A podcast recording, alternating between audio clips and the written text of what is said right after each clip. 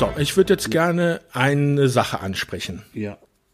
Und zwar habe ich mal, bin ich hingegangen und habe den Film, ich weiß nicht, ob du das kennst, diese Campbellsche Heldenreise.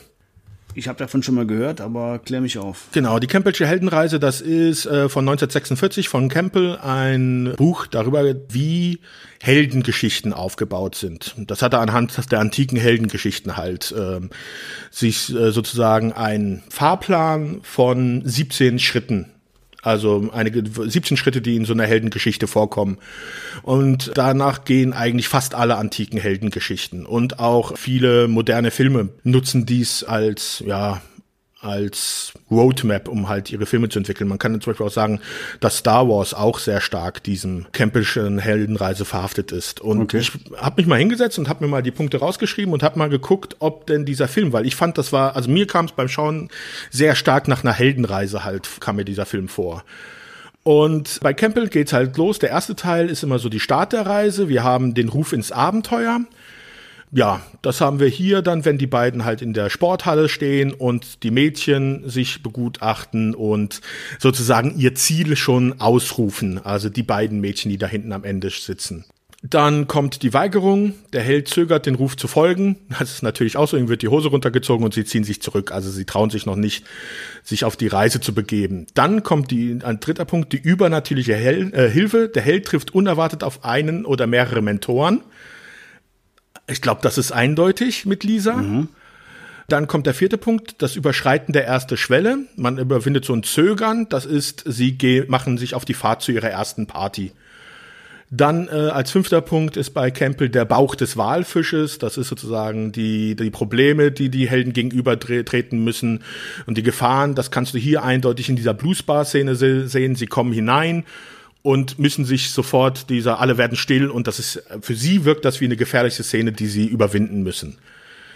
Dann kommt es zum zweiten Teil, das ist die Initiation, die der Held durchschreiten muss. Da kommt als erstes der Weg der Prüfung, Auftreten von Problemen, die als Prüfung interpretiert werden können. Das ist dann hier der Alkohol, der den vorgestellt äh, wird. Da müssen sie das erste Mal halt so die erste Prüfung bestehen. Dann die Begegnung mit der Göttin ist dann der nächste Punkt. Das ist, wenn Wyatt auf der Terrasse mit Lisa steht und das erste Mal sie küsst. Also bei Campbell ist es, der, Held wird die gegengeschlechtliche Macht offenbar. Also da hat er halt so seine ersten Erfahrungen. Dann der achte Punkt ist die Frau als Versucherin. Das ist Lisa überzeugt die beiden eine Party zu machen, obwohl sie keine Party haben wollen. Jetzt der neunte Punkt, den gibt es in diesem Film nicht. Das ist die Versöhnung mit dem Vater, dass man sich halt über seine Vorfahren klar wird, über sein Erbe, das, und das ist, das kommt jetzt in dem Film nicht vor. Als zehntes haben wir dann aber die Apotheose. Das ist sozusagen die Vergöttlichung der Helden, also diesen Schritt zum, zum Helden. Das ist hier, wenn sie dann gegen die Rocker kämpfen oder sich entscheiden, gegen die Rocker zu kämpfen. Dann haben wir die endgültige Segnung. Das ist der Empfang oder der Raub eines Elixiers oder Schatzes. Das sind hier eindeutig die Herzen der Mädchen, die sie dann erobern, nachdem sie gegen die beiden, äh, gegen die Rocker gekämpft haben. Als, äh, das ist der zweite Komplex. Der dritte Komplex ist dann die Rückkehr. Da haben wir die Verweigerung der Rückkehr. Die Helden wollen nicht zurück in die Welt. Das ist, äh, sie sitzen noch auf der, die Party schon zu Ende. Er sitzt noch alleine da und ja, die Mädchen kommen noch dazu, aber sie wollen also es ist, es ist einfach für sie noch nicht zu Ende. Dann 13 die magische Flucht. Das ist nämlich auch dann die Frage, ob deswegen vielleicht dann, wenn es John Hughes gewusst hätte, warum er vielleicht noch die äh, Autorennfahrt eingebaut hat, um diese Flucht zu demonstrieren, keine Ahnung. Ich finde aber, dass da eher diese Flucht dann durch die Eltern, die wieder nach Hause kommen und dass dann halt alles wieder ins rechte Lot gerückt werden muss, dort eigentlich ganz gut draufpassen muss. Der 14. Punkt, die Rettung von außen, die habe ich jetzt wieder nicht dabei, die, die sehe ich jetzt nicht in dem, in dem Film. Aber im 15. haben wir wieder die Rückkehr über die Schwelle. Die Helden überschreiten die Schwelle zur Alltagswelt. Das heißt, die Szene, wo ihre Sportwagen verschwinden, ist, dass äh, das magische Welt verschwindet. Sie sind wieder in ihrer normalen Welt. Dann haben wir noch die Herr der zwei Welten. Das habe ich jetzt auch wiederum nicht. Und als letztes Freiheit zum Leben. Ja, sie haben nun Freundinnen und können ihr in ihrer normalen Welt ganz normal, aber glücklich leben. Ja, sehr interessant.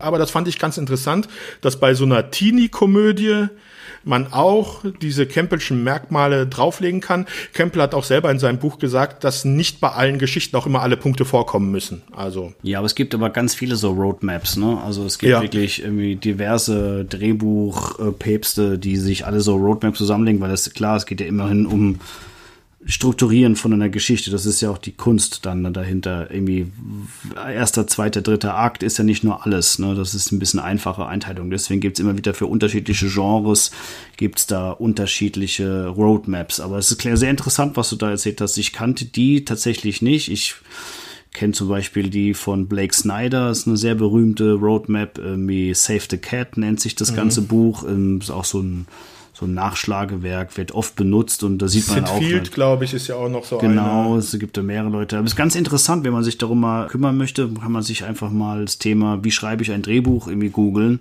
Da werden diese Namen sofort kommen, aber genau, was du gesagt hast, ist jetzt natürlich nicht das Offensichtliche, worum es um Drehbücher geht, sondern um die Heldengeschichte. Ne? Ja. Das ist halt Literatur, da, der hat sich halt die antiken Literatur, so die Odyssee und sowas halt vorgenommen. Aber da finde ich halt auch interessant, dass du auch in so einer Teenie-Geschichte dann sowas erkennen kannst. Ja, das sieht man wieder, was für ein hochwertiger Film das ist.